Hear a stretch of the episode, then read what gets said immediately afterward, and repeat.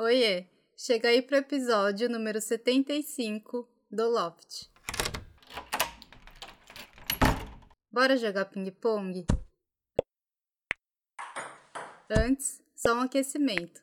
O nosso desafiado de hoje é o Carlinhos Vilaronga. Ele é criador de conteúdo digital, editor de podcasts e produtor de vinhetas.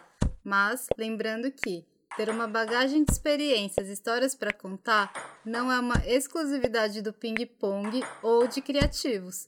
Todo mundo tem. E o ping-pong do Loft vai ser um bate-bola com participante, com perguntas e respostas de bate-pronto. Combinado? Então, pega a sua raquete que hoje é dia de ping-pong.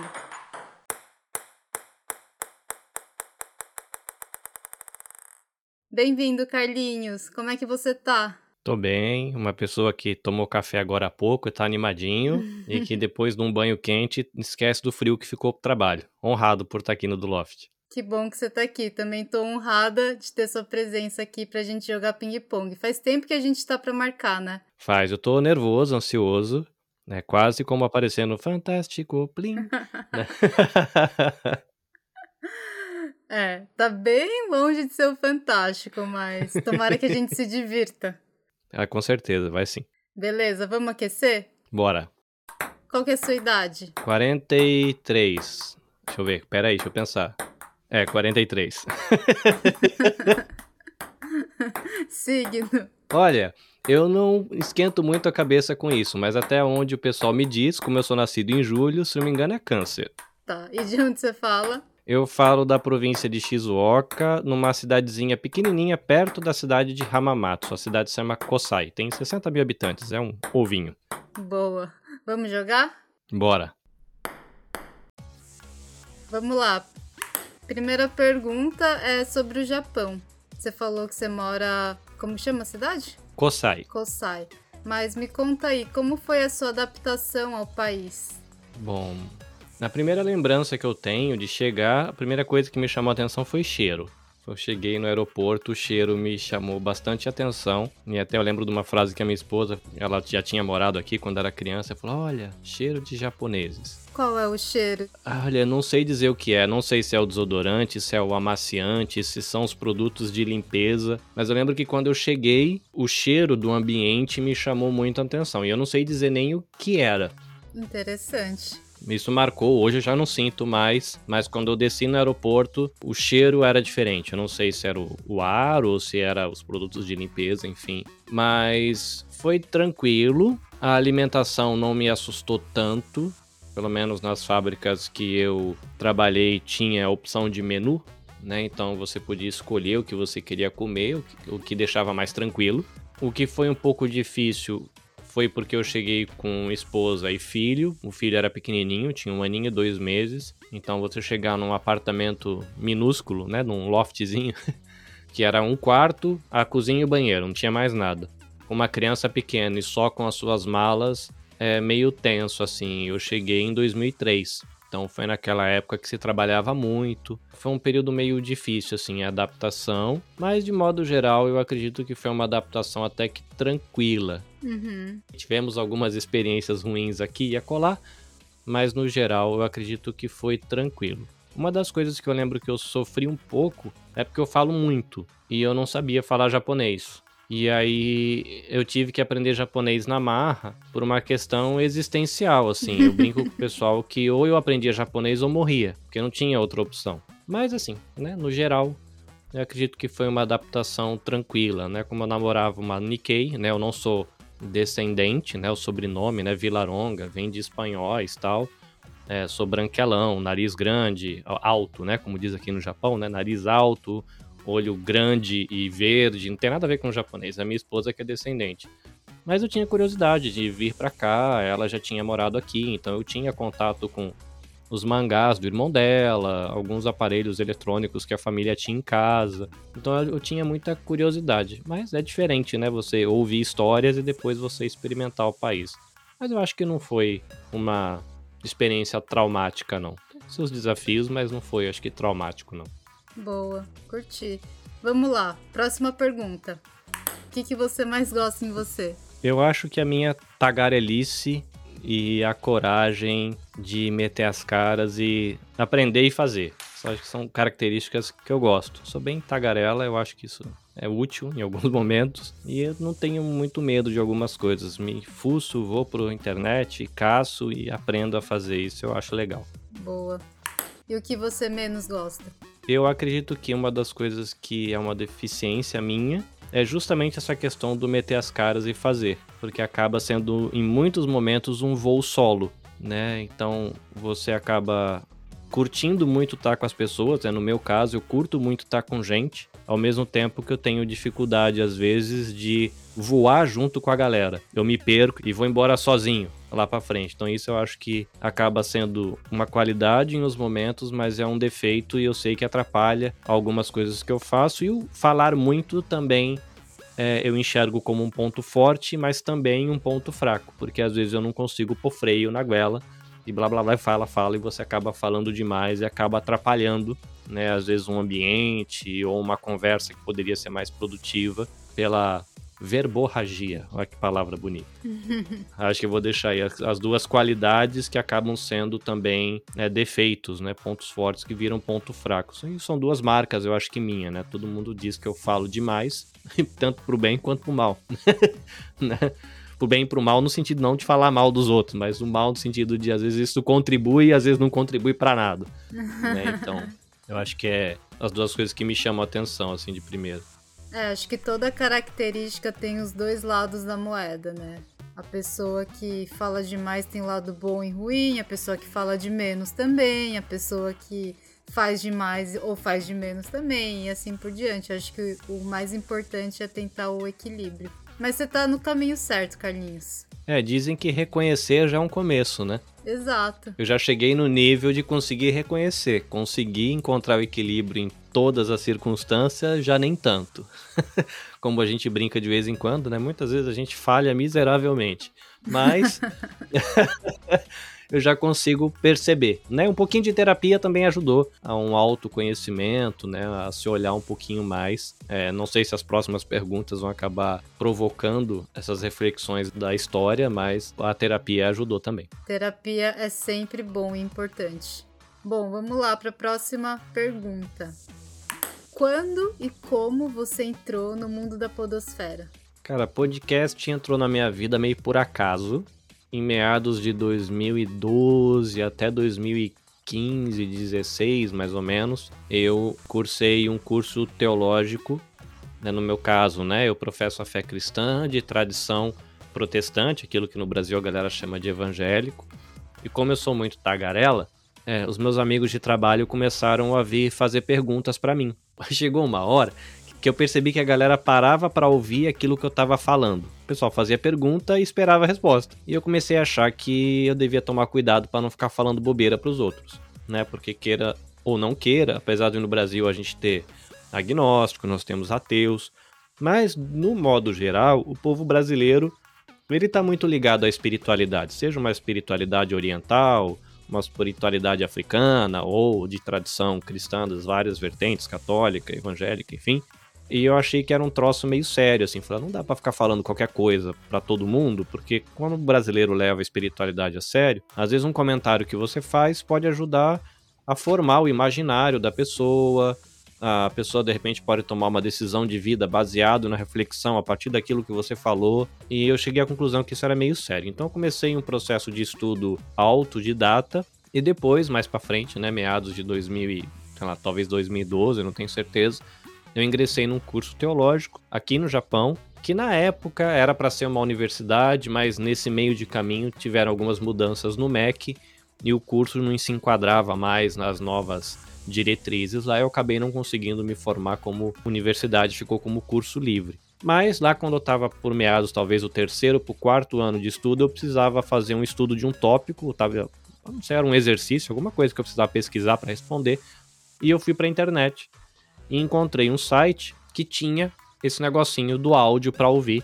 E aí eu comecei a ouvir o tal do podcast, que eu nem sabia direito que era podcast, mas que eu já ouvia conteúdo em áudio porque eu usava uma outra plataforma que disponibilizava vídeos para você baixar e assistir offline. Na época acho que não tinha StreamYard, StreamYard não, perdão, não tinha Spotify, não tinha Deezer, essas coisas eu acho que a gente não usava no Brasil ainda, não era tão conhecido talvez. E encontrei esse site que tinha o podcast para ouvir. Depois que eu me formei, eu propus para a galera que tinha me ajudado a estudar, porque além de eu ter entrado nessa escola para fazer um estudo mais formal de teologia, é, eu tive apoio da minha comunidade de fé. Legal. Então a galera pagou parte dos estudos, a galera me dava livro, e aí, como retribuição, depois que eu me formei, eu formei um grupo a gente juntava, né, um bate-papo sobre alguma temática específica que eu tinha estudado, misturado com café e biscoitinho, que, né, que aí fica tudo legal, né, uma boa prosa, café e biscoito. Mas por conta da rotina aqui do Japão, a galera não conseguia manter isso semanal, nem quinzenal, e o grupo acabou se dissolvendo, porque a gente não conseguia é, juntar todo mundo, né? Um fazendo hora extra, outro fazendo turno alternado, e não conseguia se encontrar. E eu comecei a mandar uma faixa de áudio. Eu entrava no carro, gravava no telefone, subia numa pasta do Drive, pegava o link desse arquivinho no Drive e compartilhava para esses meus amigos, que eram uns oito seis oito amigos, e compartilhava num grupo fechado do Facebook. Então minha produção de podcast começou assim, né, como um, uma consequência dos meus estudos teológicos e como uma maneira de retribuir essa galera que tinha me apoiado para estudar, tipo assim, ah, se esse moleque louco quer ficar chegando depois da hora extra e ficar assistindo aula, então a gente apoia, deixa ele fazer isso, né? Doido? Vai, faz. Que a gente não tem tempo, nem coragem de se meter nessa aí. E eu retribuí. Aí começou a jornada, que depois eu lancei o meu podcast, que esses áudiozinhos que eu mandava para eles, depois eu fui descobrir o que era o tal do feed RSS, que muita gente não sabe, né? Que quando você vai lá no Spotify e coloca seguir, você tá dizendo para um, um programinha trazer para você aquilo que a pessoa posta, né? Eu fui descobrir como é que esse programinha, né? Esse feed funcionava. E aí começa a minha jornada como produtor né, de podcast, né, um podcast pessoal, e depois acaba virando prestação de serviço mais para frente, lá em meados de 2019, 18 para 19, eu acho. Boa, curti. Legal. Bom, agora a gente vai mais profundo. Já tá profundo, mas mais profundo, tá? No ping-pong. Manda aí. O que significa liberdade para você? Olha, eu tava pensando nessa palavra numa reflexão hoje. Fresquinho. É, tá fresquinho, porque eu tava pensando justamente nisso hoje. É que eu tô tentando articular as palavras aqui, mas é algo no sentido de uma liberdade verdadeira é aquela liberdade que não te escraviza. Porque, por exemplo, uma pessoa, ela pode ter a liberdade de fazer o uso do recurso financeiro dela do jeito que ela quiser. Mas essa liberdade, dependendo do jeito que ela é usada, você pode se tornar escravo dessa liberdade. Né? Se você faz um uso desenfreado, é, por exemplo, sei lá, eu vou. Cartão de crédito, não é uma coisa que é tão comum e a gente vê as pessoas se endividando. Você, não, eu tenho crédito, eu tenho aqui o meu cartão e eu vou usar. E às vezes no uso dessa liberdade a pessoa se torna escrava daquilo. Ou é, eu sou livre, posso é, sair, ir para uma balada, encontrar os meus amigos, eu posso beber qual bebida eu quiser. E não tenho restrição quanto ao tipo de bebida, nem quanto à quantidade de bebida que eu vou ingerir. E essa liberdade é super legal, mas dependendo de como você usa ela, essa liberdade para o uso, seja do tipo, seja da quantidade, pode te tornar um escravo da bebida. Uhum. Na minha reflexão de hoje, enquanto estava pensando de liberdade, eu estava pensando até onde a liberdade é realmente livre ou alguma coisa nesse sentido. Aí eu cheguei a essa frasezinha, né? Eu falei, acho que a gente é, é livre enquanto essa liberdade não te faz um escravo, né? A hora que essa liberdade te escraviza, eu acho que você já talvez tenha perdido o ponto de equilíbrio, né? Passado a linha, sei lá.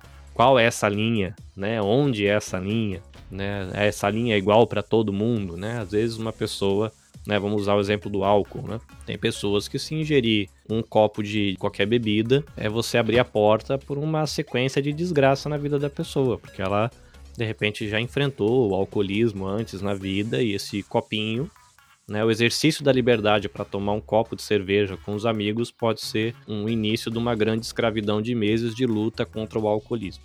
Para outras pessoas, né, enche a cara todo final de semana com os amigos no churrasco e beleza. Então, é, mas é curioso, né? Eu acho que para mim eu, eu fico essa reflexão na liberdade é aquilo que não me escraviza. Né? Boa reflexão, Carlinhos. Obrigada por compartilhar com a gente. É filosófico. Bom, bora para a próxima pergunta? Bora. O que o dinheiro não compra? Tanta coisa. Eu acho que o dinheiro pode comprar companhia, mas talvez não compre relacionamentos verdadeiros. Eu acho que o dinheiro pode comprar passagem de avião, o dinheiro pode comprar ingresso para shows, o dinheiro pode comprar, sei lá, coisas. E nem por isso o dinheiro vai conseguir comprar satisfação na vida, uma experiência intensa, né? Você pode se meter numa ilha lá em Bali, sei lá. E nem por isso quer dizer que você vai viver tudo aquilo com intensidade ou de maneira positiva. Então, o dinheiro compra coisas, o dinheiro compra oportunidades e dependendo da situação compra até pessoas, né? Seja para fazer alguma coisa por você ou para pessoas que nem gostam tanto de você e poderiam estar por perto. Mas acho que as coisas mais importantes da vida, né, que são as memórias, as, talvez os relacionamentos, as experiências positivas, acho que o dinheiro não compra, né? Às vezes um bolinho de fubá feito pela avó e comido no rancho com um copo de um suco de qualquer coisa num copo de maionese, né? num vidro de maionese usado como copo, pode ser muito mais intenso do que às vezes um, um final de semana em Nova York, sei lá. Né, o dinheiro não compra tudo. Ainda que dinheiro é legal, né? O pessoal brinca, né? Se o dinheiro é problema para você, pode mandar um pix para mim, que tá tudo beleza. Mas eu acho que tem coisas realmente que o dinheiro não compra, não. Boa. Eu falo pros meus amigos que o melhor rolê é fazer nada com pessoas legais. É, e fica, né, que a gente que tem a podosfera limpo brasileira aqui, né, você tá no meio dessa grande família. Meu, quando a galera marca de fazer nada, e a gente nem pode estar tá junto, né, a gente, um mora em cada canto do país aqui, a gente não foram, acho que, pouquíssimas as, as, vezes que a gente se encontrou pessoalmente. Você mesmo eu conheço só por áudio. Eu acho que eu nunca tive a oportunidade de conversar com você, com outros podcasters aqui da comunidade, numa chamada com vídeo. Muita coisa é gravada em áudio, né? Verdade. É, mas ainda assim é legal, né? Ah, vocês estão à toa aí? Vamos. Entra aí. Aí passa quatro horas jogando conversa fora, comendo bobeira e é mó legal. Fazer nada com gente boa é da hora. Uhum. Sim, é o melhor rolê.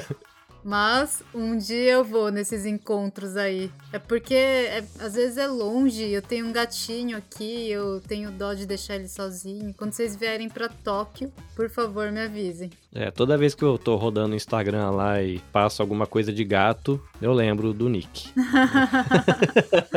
ele tá aqui ouvindo a nossa conversa, ele é o diretor. Se ele falar corta, tem que cortar. é o podcast. Bom, mas vamos lá. Próxima pergunta que eu sempre falo para os convidados que quando entra no assunto de gato, eu que sou a tagarela do rolê. então vamos para a próxima pergunta. Você tem recomendações de seriado, filme ou livros? Ó, eu vou primeiro dar duas dicas de livros, que são livros que eu li que fizeram diferença para mim me entender e entender as pessoas perto de mim. Um é de duas pessoas, aí eu não sei como é que pronuncia, mas eu acho que é Cloud e Townsend, ou algo muito parecido com isso. O livro chama Limites: Quando Dizer Sim e Quando Dizer Não, assumindo o controle da sua vida. É de uma editora chamada Editora Vida.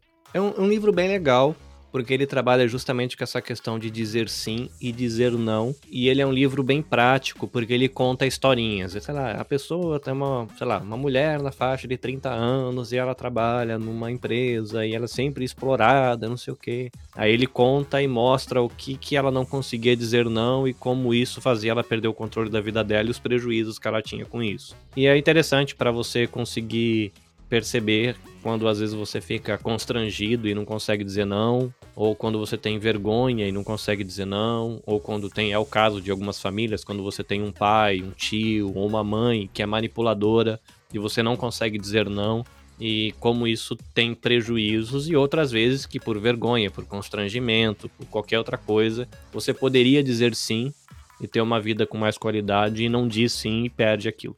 E tem outro que é muito conhecido também, que eu acho que é legal, que chama As Cinco Linguagens do Amor. É, ele é bem interessante porque em português amor pra gente é muito questão de sentimentos, né? Ah, eu amo aquela pessoa, eu amo Michael Jackson, eu amo, sei lá, Shakira ou qualquer outra coisa. E fica muito assim, etéreo, né? E tem outros idiomas, como por exemplo, se você pegar o idioma hebraico, é, que eu tô usando esse como exemplo, porque foi o que eu estudei quando eu tava lá em teologia. Amor é prático, né? Amor é ação. E aí esses cinco linguagens do amor, ele mistura um pouco essa realidade do afeto e da ação. porque ele vai mostrar que pessoas expressam e sentem amor de formas diferentes. Né? Pode ser uma pessoa, ela vai se sentir extremamente amada se você fizer um bilhetinho e deixar na mesa dela de manhã. Para outros, esse bilhetinho não vai valer nada.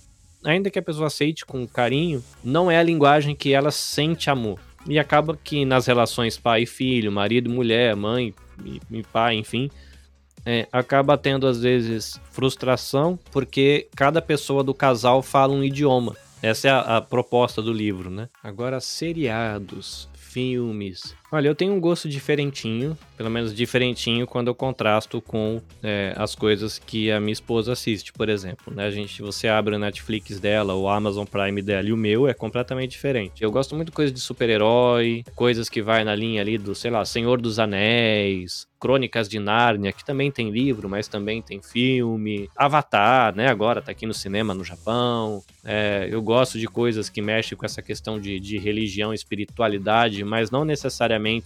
Sei lá, tem, eu tô assistindo um seriado agora que chama Manifest, ou Manifesto, né? Em, em português. Ah, eu terminei essa semana.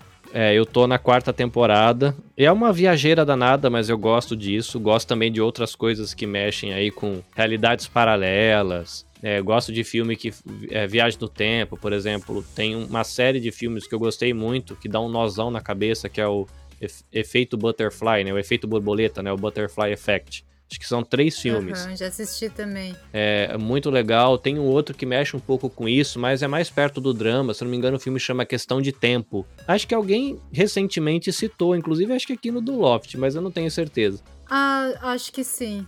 Mas essas coisas que mexem com viagem no tempo, viagem pro espaço, gosto muito de coisa com alienígena, assisto um monte de filme que tem alienígena, é, tudo que tá nesse universo assim do diferentão, né, da viagem no tempo, universo paralelo super-herói, pessoas com poderes. Normalmente eu tô assistindo essas coisas. Boas recomendações. Agora vamos pra música. Tem alguma música pra indicar pra galera do Loft? Olha, você sabe que toda vez que eu ouço do Loft eu fico pensando, meu Deus, o dia que ela me perguntar isso, o que, que eu respondo? Mas eu sou um menininho que ouviu muito rock na vida e que mais recentemente começou a valorizar a música do Brasil. Eu ouvia rock, mas era sempre o internacional. E tem uma galera que eu tô ouvindo, é uma galera do. Tem gente de São Paulo, mas tem muita gente do norte, do nordeste do Brasil. Se a galera procurar no Spotify uma playlist chamado Coletivo Candeeiro. É um coletivo, assim como a gente tem o coletivo Podosfera Ninfo Brasileira que junta gente que faz podcast. Esse coletivo conecta gente que canta música regional e gente que não tem vergonha da brasilidade. Então eles compõem e fazem arranjos musicais intencionalmente regionais e intencionalmente brasileiros. Então gente que não tem vergonha da sua africanidade ou da, sei lá, de ser nordestino, de cantar com sotaque. E é engraçado que eu cheguei nesse povo é um pouco por conta da minha jornada de viver aqui no Japão de ver como o japonês valoriza a sua própria cultura e eu como brasileiro nunca fui a pessoa que falou, olha que lindo, olha para a minha cultura brasileira, olha que cultura legal, olha que país legal. E japonês faz isso, né?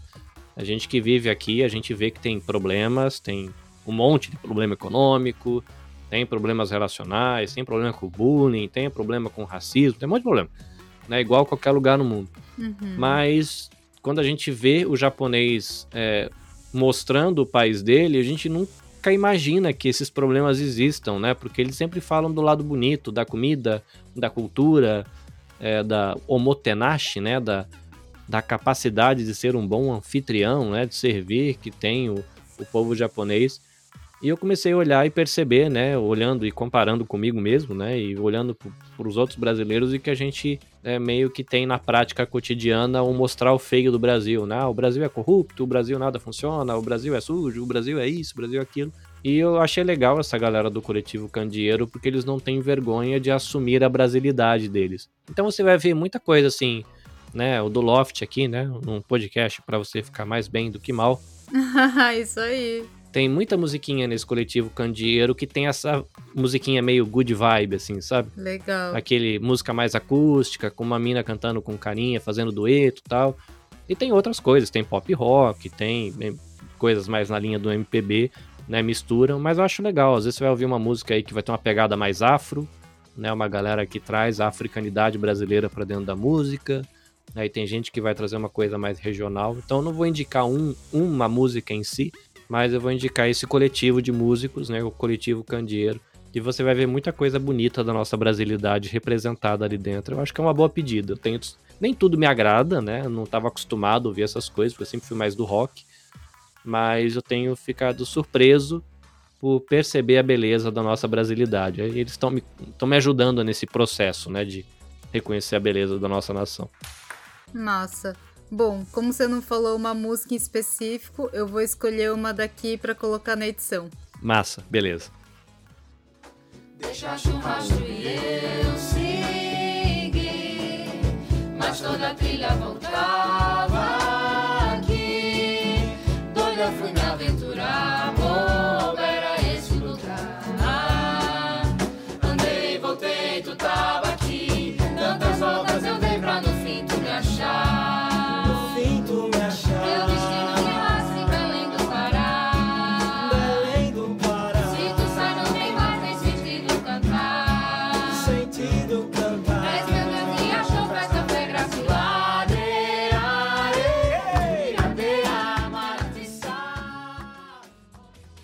Próximo ponto, Carlinhos.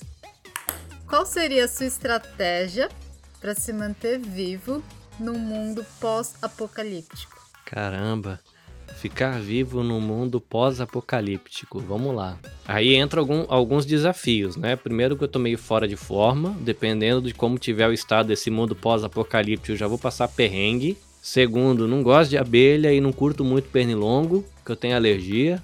Eu acho legal ir pro mato, mas os insetos que tem no mato me incomodam, então dependendo de como quanto tiver de mato nesse mundo pós-apocalíptico, eu tô ralado. Mas vamos pensar de que exista alguma natureza nesse mundo pós-apocalíptico. Cara, tá passando um filme na minha cabeça. Olha o que você fez. Né? eu acho que eu procuraria, já que estaria tudo perdido mesmo, né? Não ia ter mais internet, dependendo do estado de, de quanto tempo depois, né, desse mundo pós-apocalíptico eu ia tentar encontrar uma beira de rio aí que tivesse pelo menos umas frutinhas para comer. E aí vai ter, torcer para conseguir aprender a plantar alguma coisa antes de eu passar, acabar com o, apocalipse pessoal acontecer, né? De desaparecer. Mas eu estaria bem ralado, porque eu fui uma pessoa que cresceu no interior de São Paulo, mas não era no, no contexto de sítio, fazenda, então não tenho habilidade nenhuma com esse negócio de plantio, sobrevivência no mato, é, sei lá, cuidar de animais. Mas eu acho que eu tentaria encontrar um, um restinho de mato aí que me possibilitasse sobreviver e torcer para não ter zumbi, né? Porque tiver que se sair correndo com a forma que eu tô agora, apesar de ser magrela, eu não ia aguentar correr muito, não. Ai, ai, tô imaginando a cena aqui. Na minha cabeça tá aquele livro de ele né? Acho que é, ficou o livro de Elia, né? O, o, o, filme do cara que andou lá o mundo lá, ele tinha uma cópia, acho que no, no filme, acho que era até uma cópia da Bíblia, se não me engano, em braille, né? E ele tinha decorado a Bíblia inteira, sei lá, uma história assim. Só que o mundo também todo detonado. Isso, na minha cabeça, tá a imagem disso misturado com aquele Resident Evil, né? Ele tinha, inclusive, um iPodzinho, né? Que ele acabou, acho que, trocando no caminho, né? Que ele anda bastante tempo, acho que, ouvindo um iPodzinho no filme. Podia ser podcast, né? A última bateria do planeta. O que, que será que eu ouviria, né? Não sei, mas com certeza teria coletivo Podocera Limpo Brasileiro. Sim. Inclui do Loft, tá? ah, não, com certeza. você é da família, você não pode ficar de fora, não. Boa. Ai, que viagem, eu tô rindo por dentro, cara, imaginando eu ouvindo iPad, um, um, um iPodzinho com a última playlist podcast do planeta.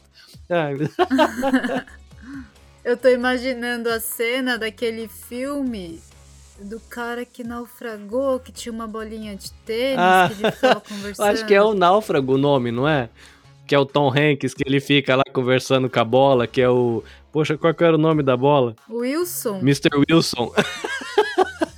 Senhor Wilson. Acho que tá mais pra isso, você. Meu é. Deus, eu preciso conversar com alguém. Pera aí, deixa eu pegar uma bolinha aqui. Cara, e se eu tivesse, nesse caso, de um pós-apocalíptico sozinho, olha, a possibilidade de chegar a um extremo de eu me jogar rio adentro seria que eu ia ficar doido, cara. Eu ia ter, eu ia ter amigo pássaro e eu ia ter uns amigos imaginário animal, porque eu ia ficar doentão. Não, mas sabe o que eu tô pensando aqui? Que nem quando você veio pro Japão, você aprendeu a língua japonesa na marra, porque você sentia essa necessidade de se comunicar na fábrica, certo? Uhum. Eu acho que no mundo pós-apocalíptico você ia é, aprender a linguagem da natureza, tipo, exatamente, conversar com os pássaros, entender as árvores, o mar. É, isso se eu sobrevivesse a esses dias no mato, né? Mas vamos considerar que tenha funcionado. Né? Seria interessante. Né? E, e só por curiosidade para os seus ouvintes, né? Nesse desespero meu de falar, é, nesse tempo de fábrica, é, eu aprendi a falar espanhol, ainda que seja, não, não é nível fluente, mas eu consegui inclusive tirar um, uma proficiência nível iniciante em espanhol, é, com provinha e tudo lá do Instituto Cervantes, olha que legal. É, eu tive conhecido, trabalhei com chineses, o meu desespero de conseguir conversar com esses caras no trabalho, porque eu trabalhei vários meses, eu e dois chineses. Aí Cara, eu fui estudar chinês, eu tenho duas provas de proficiência em japonês, eu tenho diplominha aqui do instituto, sei lá o que, que eu nem sei qual foi o instituto que, acho que é HSK, alguma coisa assim. Chinês. Chinês, né? Só que assim, nível bem iniciante, né? Eu sabia, quando eu estudei, eu sabia 300 palavras.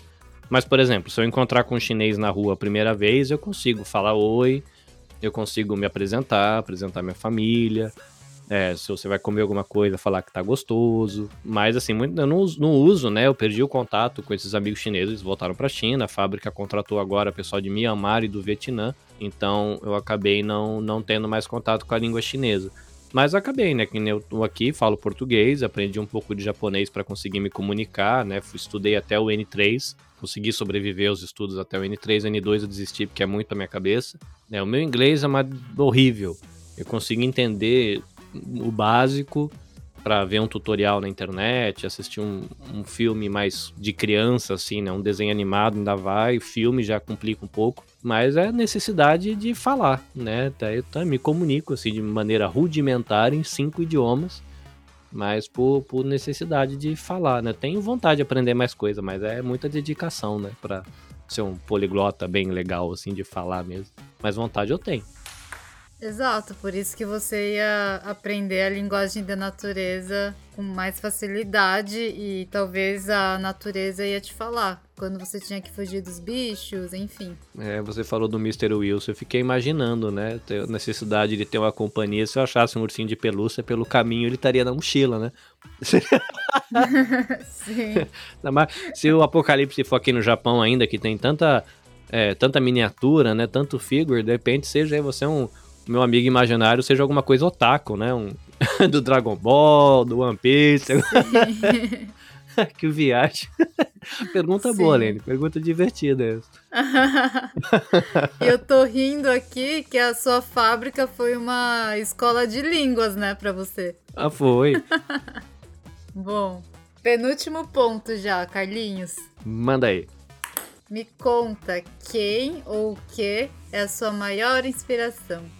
Poxa, vai ser clichê pra caramba, porque eu já falei, né, dos meus estudos teológicos, então acaba que muita coisa acaba circulando esse contexto da, da religião. Mas é, eu vou pegar o figurinha aí, que muitos amam, outros odeiam e outros para muita gente é indiferente. Mas vamos pegar o, o, Jesus de Nazaré. Né? A gente tá aqui, né? Acabou de passar o Natal, né? Tá numa época culturalmente é, interessante. Mas eu acho legal, assim, pensar nele, partindo, né, vamos colocar aqui, né, só para as pessoas entenderem a moldura, partindo da narrativa que a tradição cristã propõe, né, que existem muitas leituras que você pode fazer desse cara que andou na Judéia lá, mas é muito maluco você imaginar a narrativa que a tradição cristã propõe de que aquele cara que era um, um rabino judeu um rabino meio fora da caixa, diga-se de passagem, era Deus andando na Terra.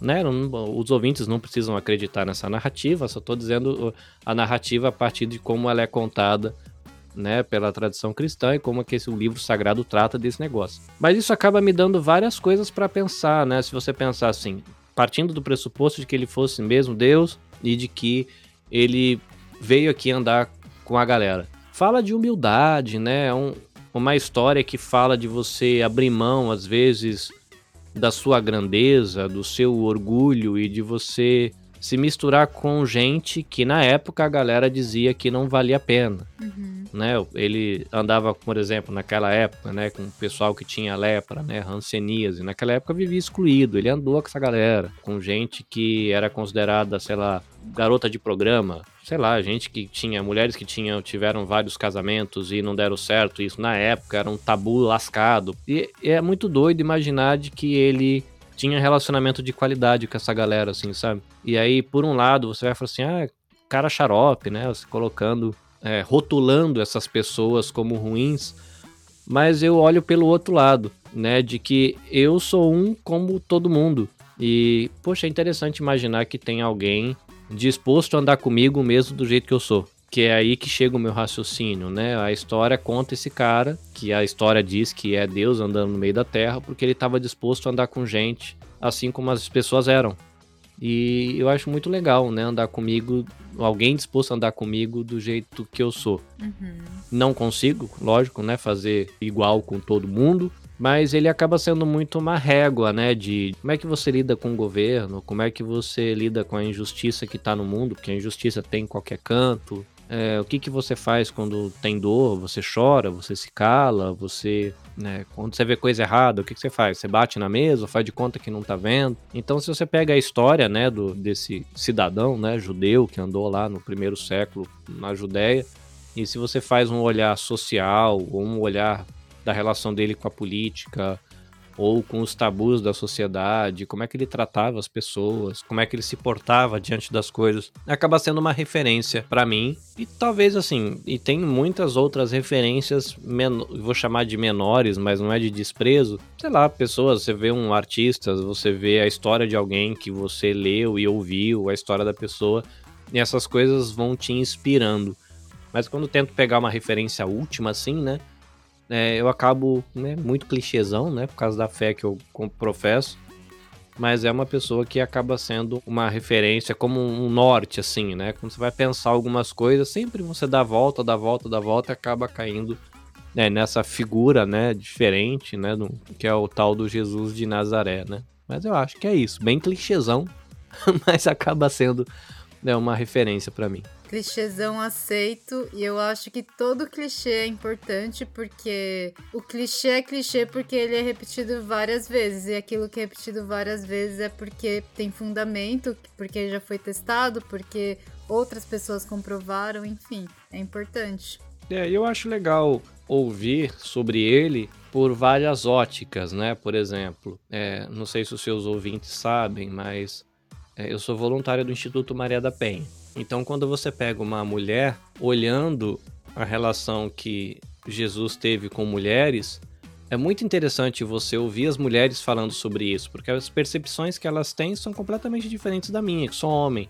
Eu sou homem, homem branco, sou homem hétero, então eu tenho um olhar, né, sobre a maneira como ele tinha contato com as pessoas. Aí, por exemplo, você ouve uma mulher negra falando sobre isso, é mó legal, porque é uma outra experiência, um outro olhar. Se você ouve um homem negro refletindo sobre como Jesus se aproximava das pessoas, se você ouve um homem branco de periferia, uma mulher branco de periferia, é, ou uma mulher negra de periferia, é, ou uma mulher indígena, um homem indígena. É mó legal, assim, eu gosto disso e de ter oportunidade, né? O podcast oferece muito isso, né? A oportunidade de você ouvir essa história por vários olhares, né? Então é, é bem legal e sempre você aprende uma coisa nova que você não percebe, né? Você ouvir um, um médico olhando, né, como ele se portava, né? Um psicólogo, né? Psicólogos, psiquiatras falando da maneira que ele lidava com as pessoas, né? Gestores olhando. Então, é, eu acho legal, né? Porque existem várias aproximações dessa figura histórica, né? Que você pode usar como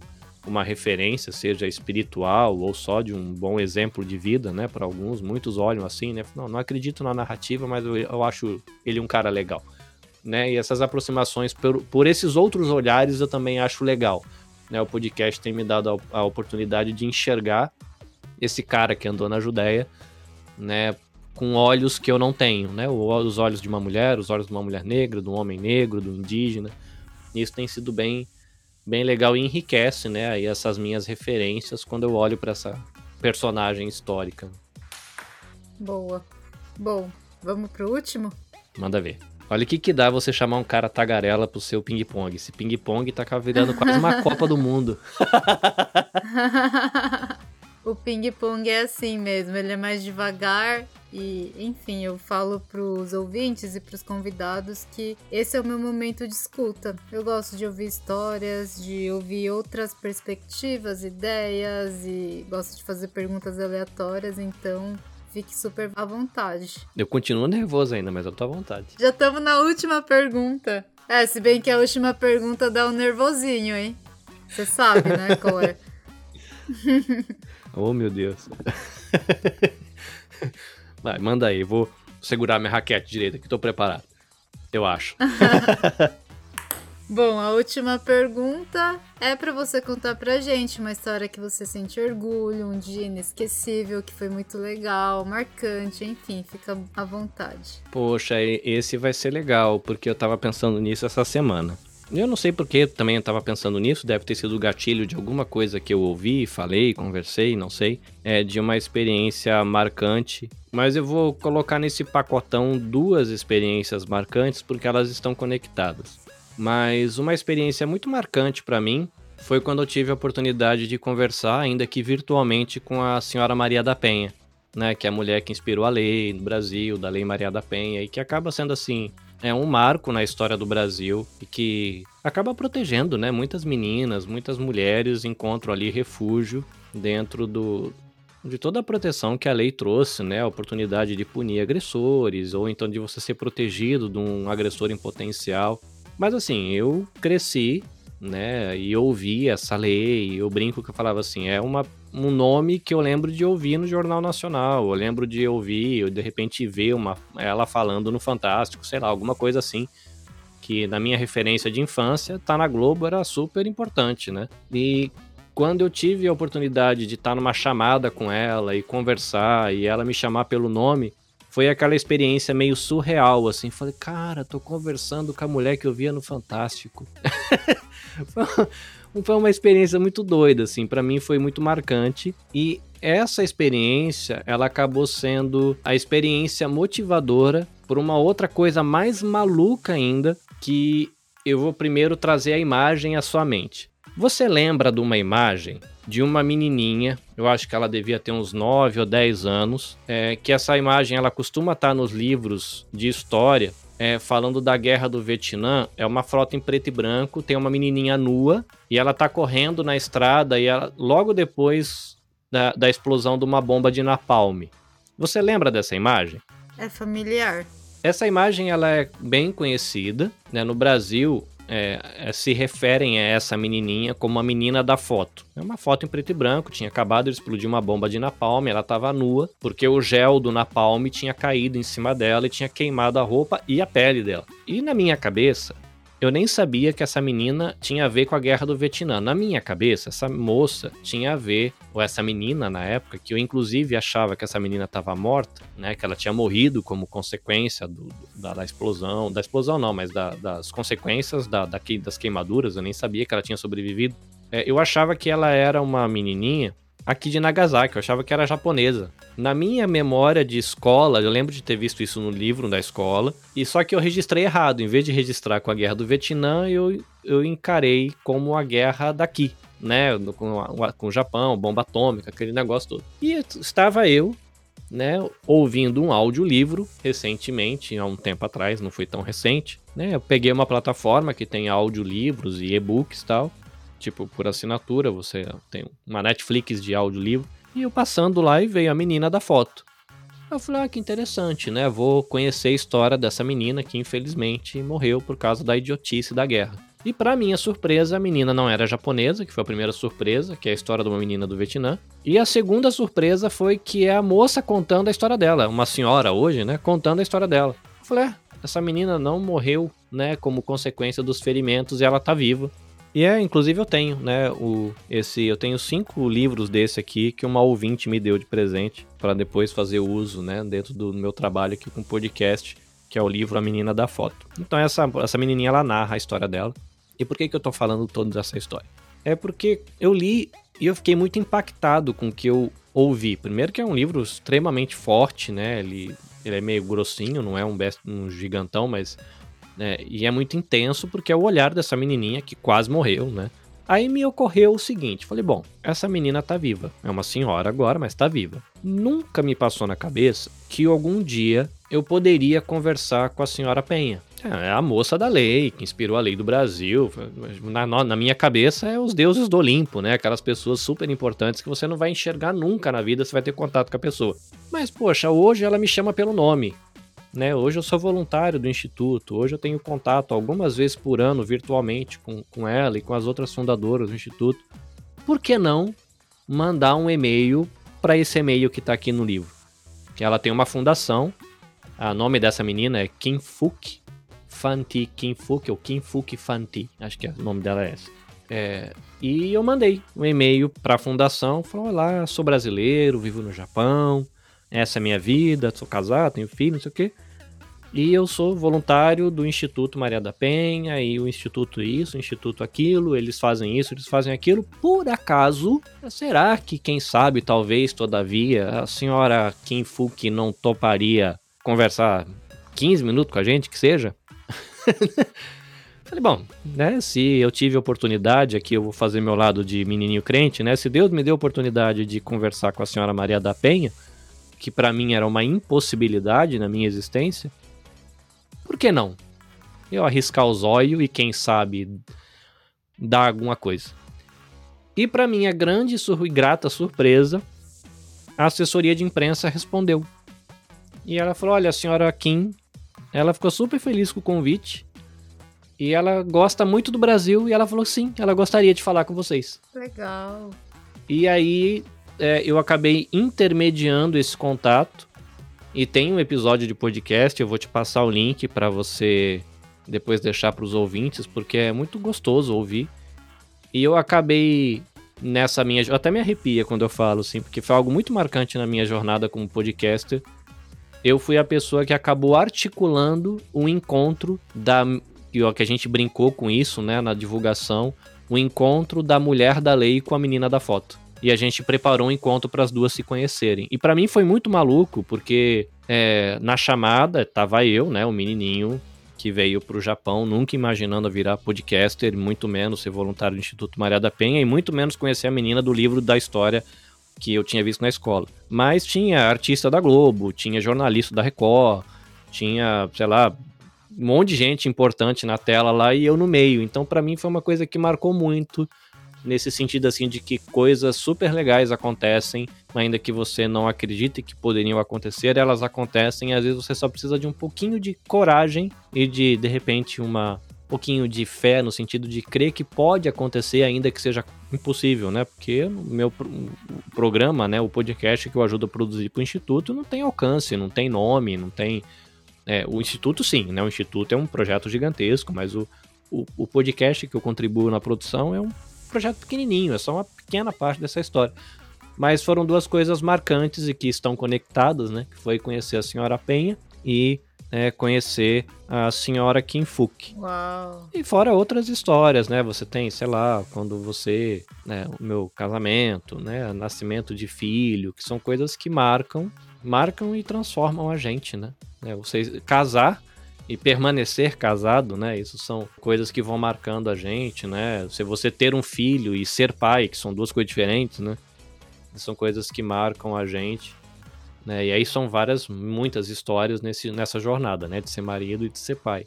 Mas eu acho que assim, né? Como a gente tá falando aqui um pouquinho do podcast, é, esses dois encontros para mim foram muito, muito, muito marcantes assim e me inspiram a continuar na expectativa de que coisas legais podem acontecer. Muitas coisas legais têm acontecido, ainda que é, dentro do cenário podcast Brasil e mundo eu seja uma figura desconhecida, eu tenho né, muita gratidão Vou colocar aqui, né? Gratidão a Deus pelas oportunidades que eu tenho tido. Não sei onde vai dar essa história toda, mas já vivi umas coisas muito malucas com podcast, assim, de conhecer gente que eu gostava e que eu nunca imaginei que fosse saber meu nome. Hoje eu troco WhatsApp com a pessoa, sabe?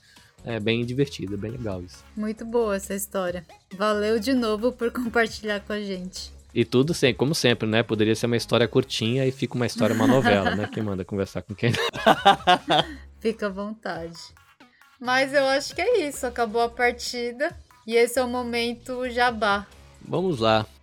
É, para quem quiser conhecer o meu trabalho, eu sempre indico o meu perfil no Instagram e o Twitter, que acho que é onde eu estou mais ativo. É anabecast.jp no Instagram. E em todas as outras plataformas que eu tenho, é nabecastjp, sem o ponto. No Instagram, nabecast.jp. E nas outras plataformas, nabecastjp. Aí, arroba nabecastjp no YouTube, arroba AnabeCastJP no Facebook, arroba AnabeCastJP no Twitter. E eu acho que eu não devo ter mais nada, mas se tiver também, tá com arroba AnabeCastJP, que é o, o jeito mais fácil de achar e a pessoa vai conhecer é, um pouquinho do que eu faço, né? Aí tem, eu estou envolvido com né, podcast para falar sobre produção de podcast. Tem um projeto recente onde eu tenho tentado é, desenvolver a habilidade de fazer áudio descrição. Então é um podcast que eu criei imaginando e sonhando que pessoas com deficiência visual ouçam. Então é como se fosse um vlog só de áudio, só que aí eu tento descrever os lugares que eu tô indo. É um projeto bem bebê, tá bem rudimentar ainda. É, não é chama Ouvidos Viajantes.